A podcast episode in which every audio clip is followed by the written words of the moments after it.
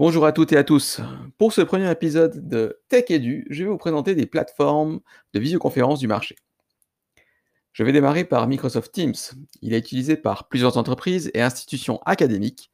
Cet outil fait partie de la suite Microsoft 365. Et elle contient énormément d'autres outils hein, comme euh, OneDrive, Word, Excel, Forms. Mais là, pour cet épisode, je vais vous parler uniquement de la fonctionnalité de visioconférence qui fait partie de Teams. La solution est payante. Donc si vous voulez utiliser cette solution-là, il faudra que votre établissement l'ait choisi. Microsoft propose depuis décembre 2019 la suite depuis le cloud suisse. Cela veut dire que les serveurs sont basés soit à Genève, soit à Zurich. Donc vous avez une redondance qui se fait à Genève et à Zurich. Et c'est un point important hein, pour minimiser déjà la consommation énergétique, mais également pour un souci de confidentialité des données même s'il faut juste dire que l'entreprise est toujours américaine. Hein. Donc euh, attention par rapport à ça. Alors je vais vous parler un petit peu des fonctionnalités de Teams. Donc je vais les lister. Il y en a déjà pas mal. Euh, c'est vraiment quelque chose qui, a, pris de l'avance par, rapport aux, concurrents. Donc on peut, bien sûr, faire de la visioconférence avec la caméra et l'audio. On peut partager l'écran ou partager les, applications. Donc on pourrait par, exemple partager un PowerPoint pour... Euh, l'afficher euh, aux étudiants. L'outil est disponible sur tous les périphériques, PC, Mac, Linux, smartphone, tablette. Donc on peut imaginer si un élève n'a qu'un smartphone pour pouvoir suivre le cours à distance, bah, il pourra installer Teams sur son smartphone et suivre euh, la visioconférence à distance. On peut créer des groupes de classe. Donc imaginons que vous vouliez faire des groupes par deux personnes ou par trois.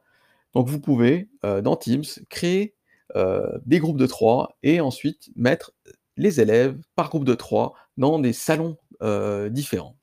Donc ça c'est intéressant si vous voulez faire des travails de groupe. Il y a également une partie discussion avec un chat, donc euh, les élèves peuvent vous poser des questions à travers ce, chat sans, sans, prendre la parole. on peut également transmettre des documents sur le chat, ça c'est aussi intéressant. Il y a toute la gestion des microphones, ça c'est toujours le, gros problème dès que vous avez euh, énormément de personnes qui parlent en même temps.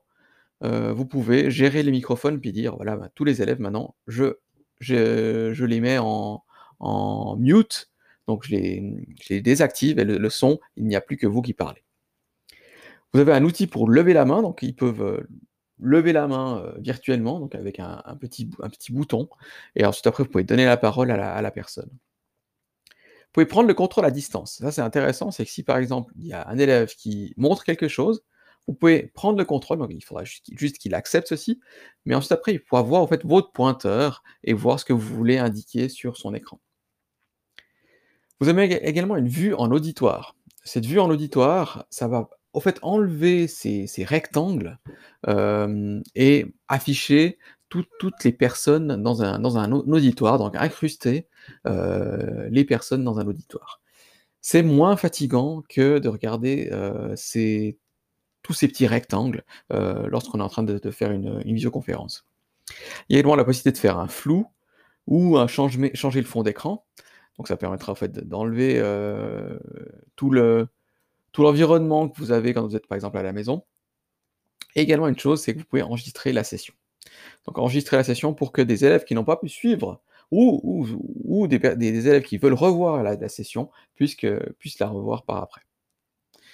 Bientôt, il y aura également la fonctionnalité de webinaire, donc qui pourra être utilisée si vous devez réaliser une présentation avec un grand nombre de personnes. C'est intéressant d'utiliser cette fonction de webinaire. Euh, il y a plus de restrictions pour les participants et ils peuvent uniquement poser des questions euh, par un chat, euh, mais, mais pas prendre la parole et tous les micros sont désactivés de manière automatique. Alors si je prends cas d'utilisation pour l'enseignant, ou l'enseignant, hein, donc l'outil de base pour la communication avec une classe, avec la diffusion d'un PowerPoint, donc ça c'est vraiment l'outil euh, qu'il faut utiliser. C'est clair que c'est le premier outil pour que vous puissiez avoir un contact avec euh, les, apprentis ou les, étudiants euh, à distance.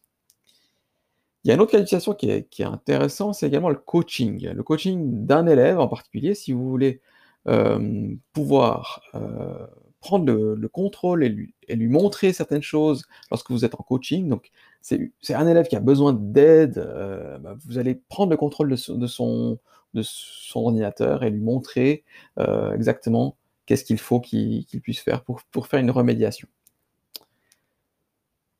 Les avantages, alors, facile d'utilisation, il est également possible d'inviter des personnes externes, ça c'est quelque chose qui est, intéressant. Et il a également beaucoup, beaucoup d'outils. Donc on voit euh, tous les outils euh, possibles pour la visioconférence sont inclus dans, Teams, donc c'est vraiment quelque chose euh, d'intéressant. Les inconvénients, application avec moins de fonctions sur, Mac et environnement Linux, ça je l'ai pu le remarquer, donc si vous êtes sur Mac ou Linux, vous avez certaines fonctionnalités qui ne sont pas disponibles comme sur PC. Il y a aussi une chose, c'est les mises à jour qui sont réalisées automatiquement par Microsoft. Alors ça peut être un peu déroutant, euh, car des fois, en fait, ils changent l'emplacement d'un bouton. Il, y a, il, est, il arrivé que finalement, le, le, démarrer une visioconférence, tout au début, il se trouvait en bas à gauche, et il peut se retrouver tout, tout en haut à droite. Donc voilà, c'est juste qu'il faut faire attention par rapport à ça. Au niveau de ma conclusion, donc c'est un bon outil qui fonctionne plutôt bien. Il avait à l'époque des fonctionnalités manquantes par rapport à Zoom, mais maintenant il a vraiment toutes les fonctionnalités possibles euh, qui se trouvent dans Teams. Donc si l'outil est à disposition dans votre établissement, il est vraiment très très complet. Merci de m'avoir suivi. Euh, je vous souhaite une bonne journée et on, se suit pour un nouvel épisode qui peut arriver euh, ces semaines.